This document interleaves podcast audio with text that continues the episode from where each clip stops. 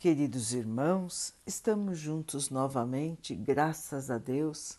Vamos continuar buscando a nossa melhoria, estudando as mensagens de Jesus, usando o livro Fonte Viva de Emmanuel, com psicografia de Chico Xavier.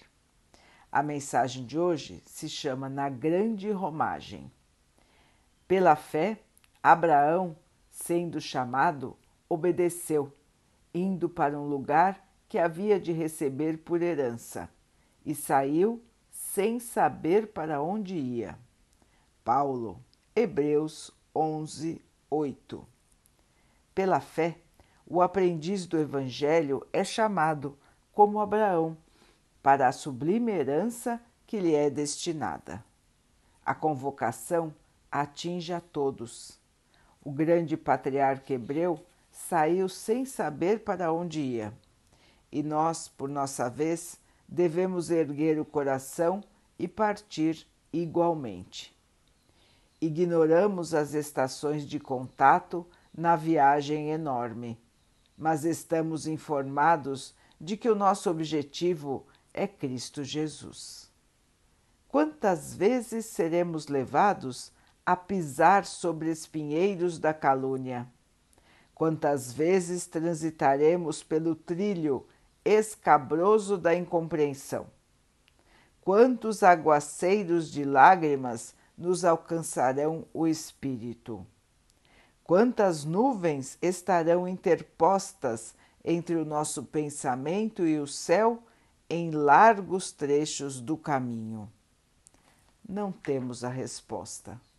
Importa, contudo, marchar sempre no caminho interior da própria redenção sem esmorecimento. Hoje é o suor intensivo, amanhã é a responsabilidade, depois é o sofrimento e em seguida é a solidão. Ainda assim, é indispensável seguir sem desânimo. Quando não seja possível avançar dois passos por dia, desloquemo-nos para diante pelo menos alguns milímetros. Abre-se a dianteira em horizontes novos de entendimento e bondade, iluminação espiritual e progresso na virtude. Subamos sem repouso pela montanha escarpada, vencendo desertos, superando dificuldades, varando nevoeiros eliminando obstáculos. Abraão obedeceu sem saber para onde ia e encontrou a realização da sua felicidade. Obedeçamos por nossa vez, conscientes de nossa destinação e convictos de que o Senhor nos espera além da cruz, nos picos resplandecentes da eterna ressurreição. Meus irmãos, o caminho da nossa evolução. Todos nós não temos consciência de quantas dificuldades estarão à nossa frente. Quando estamos no plano espiritual, nós traçamos um plano para a encarnação futura. Este plano vem com desafios que nos farão evoluir, que nos farão modificar o nosso espírito, purificar o nosso espírito, nos trarão estas oportunidades de crescimento. Normalmente, meus irmãos, nós não crescemos sem dificuldades quando está tudo bem, quando está tudo calmo, nós, em geral, nos acomodamos. Nós queremos só aproveitar, nós queremos só as boas situações, não queremos nenhum tipo de aborrecimento, nenhum tipo de esforço. E assim parados, irmãos, nós não crescemos espiritualmente.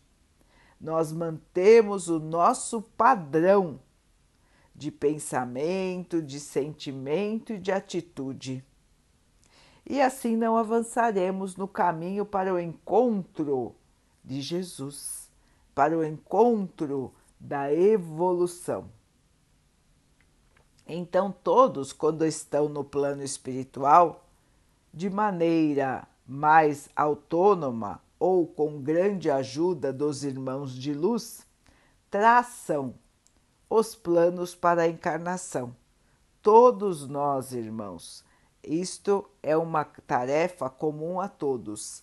Muitas vezes nós temos condições de opinar, de escolher, mas alguns, pela sua ainda, vamos dizer, ignorância da razão da vida, não têm este preparo e são auxiliados por irmãos de luz que traçam os planos para as suas futuras encarnações. Então, nós temos mais ou menos um roteiro a cumprir. Não é tudo que está estabelecido, irmãos, porque nós temos sempre o livre-arbítrio, tanto no plano espiritual como no plano material. Muitos desistem do plano que eles mesmos traçaram e vão para lados completamente opostos. Lembrando, meus irmãos, que quando nós chegamos aqui encarnados, nós não temos mais lembrança, consciência do que nós planejamos para a encarnação. Então é comum nós ouvirmos os irmãos dizerem: Ai, por que, que eu estou passando por isso? Nossa, eu não pedi nada disso, eu não pedi para nascer. Quantos dizem isso? Eu não pedi para nascer, eu não pedi para estar aqui, eu não quero estar aqui. É muito comum nós ouvirmos isso, não é, irmãos? Mas todos nós precisamos da encarnação. Todos nós precisamos dos obstáculos para o nosso crescimento, irmãos.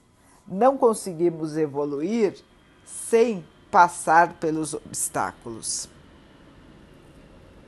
O que nos falta, em geral, é a fé, é a confiança de que vamos por um caminho que é o melhor para nós. Quando as dificuldades chegam, o mais comum é que nós te vamos tentar negar, negar a nossa participação, negar, fugir. Mas, irmãos, tudo que vem em nossa vida é para o nosso bem. Tudo que vem em nossa vida é oportunidade.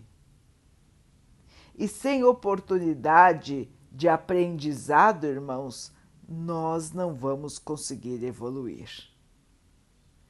Portanto, irmãos, não vamos ficar temerosos, muito menos revoltados.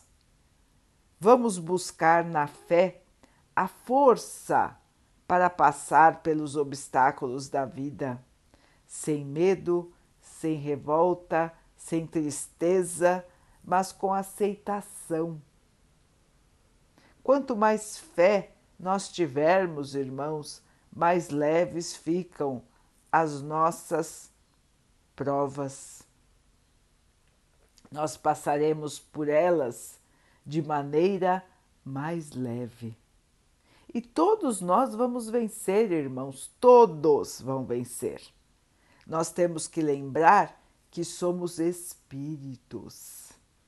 Quantas vezes nós vencemos as dificuldades nas nossas encarnações passadas. Quantas vezes nós vencemos a morte, irmãos? Nós continuamos vivos e já tivemos muitas, muitas e muitas encarnações. Portanto, meus irmãos, vamos lembrar que tudo passa. As dificuldades passam, os sofrimentos passam e nós continuamos e seremos vencedores, e um dia estaremos perto do nosso irmão maior, do nosso Mestre Jesus. Nesse dia, queridos irmãos, nós estaremos totalmente em paz, totalmente felizes e em plena luz.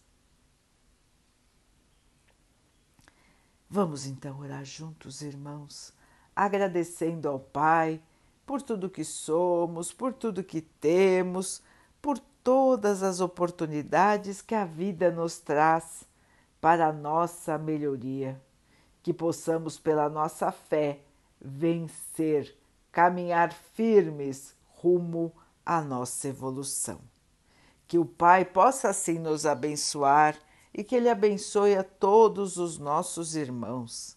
Que Ele abençoe os animais, as águas, as plantas e o ar do nosso planeta e que possa abençoar a água que colocamos sobre a mesa para que ela possa nos trazer a calma e que ela nos proteja dos males e das doenças. Queridos irmãos, fiquem, estejam e permaneçam com Jesus. Até amanhã.